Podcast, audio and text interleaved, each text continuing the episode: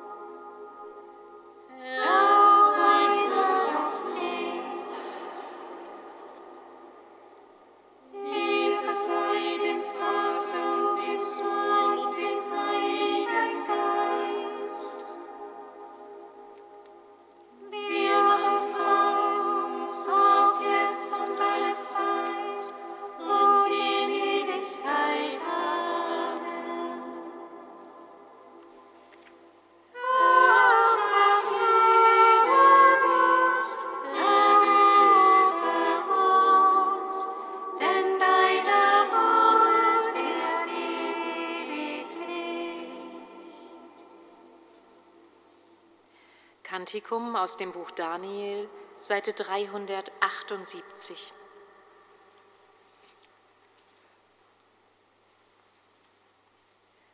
Gepriesen und gelobt bist du, Herr Gott, unsere Väter. Herrlich ist dein Name in der Ewigkeit. Denn du bist gerecht in allem, was du getan hast. All deine Taten sind richtig richtig deine Wege geworden. ja. ja.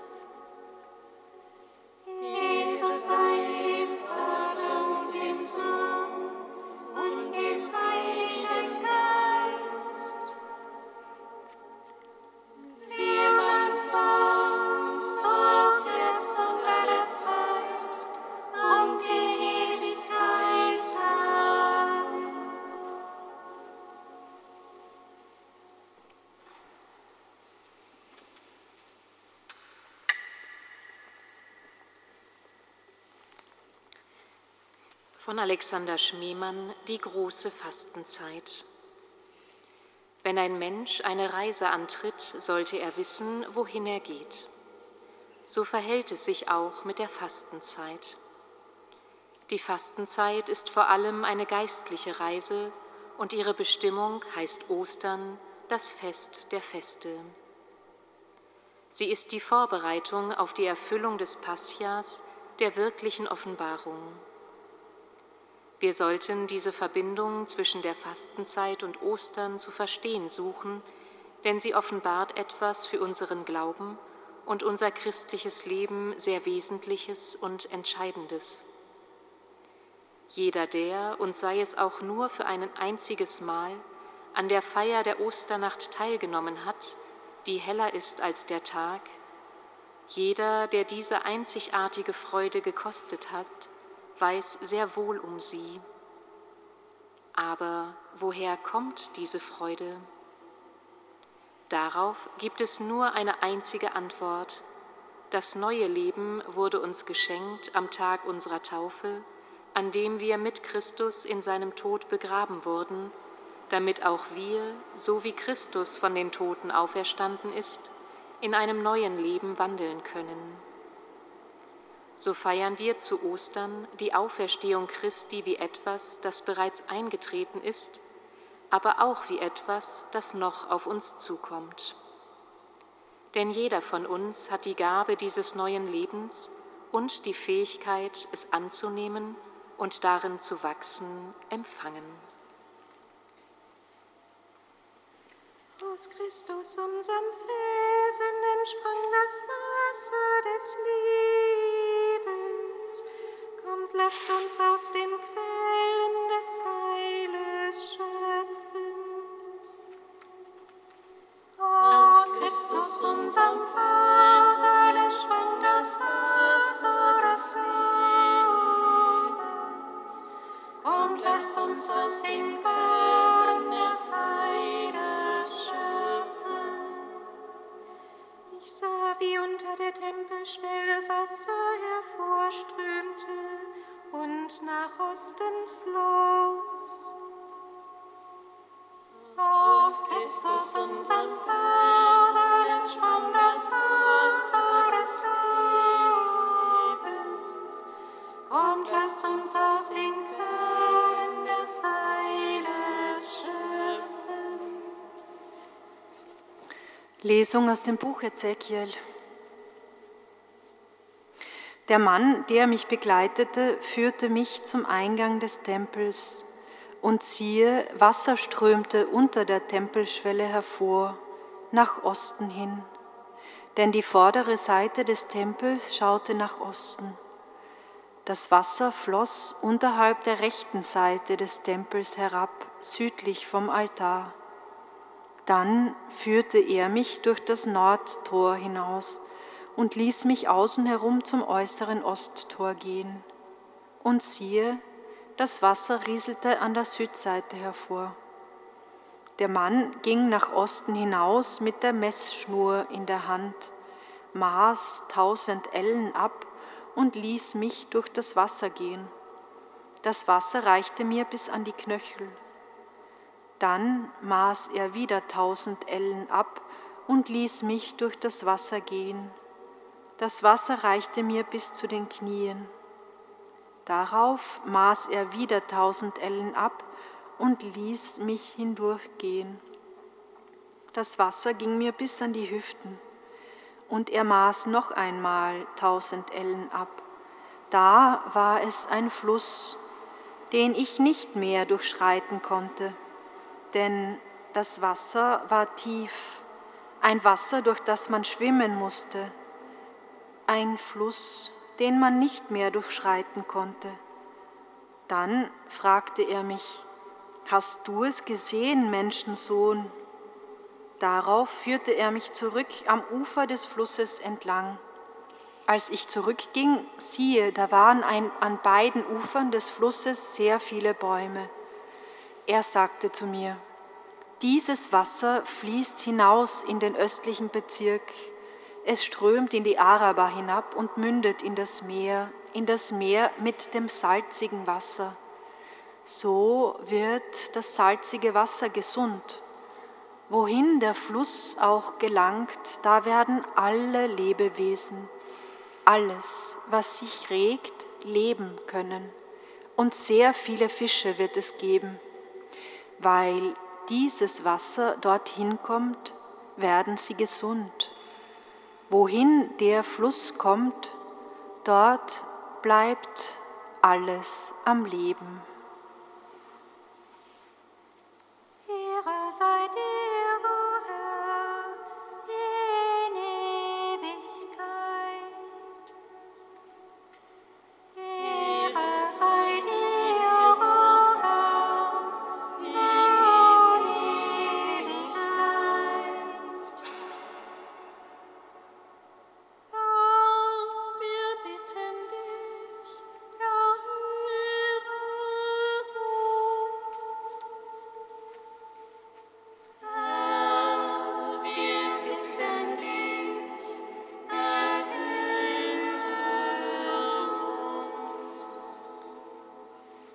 Jesus Christus, wir halten dir die Menschen hin, die sich in diesen Wochen auf ihre Taufe vorbereiten und dich als Quelle lebendigen Wassers in ihr Leben einlassen möchten.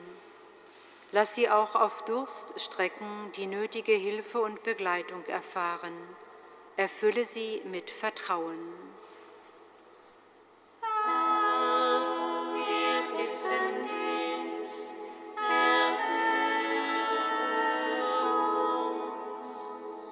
Jesus Christus, wir halten dir die Menschen hin, denen das Wasser regelrecht bis zum Hals steht. All jene, die in finanzieller Not sind, sich um ihre Existenz sorgen. All jene, die auf der Flucht sind und keine Heimat finden. All jene, die verfolgt werden und um ihr Leben fürchten. Sei ihnen nahe.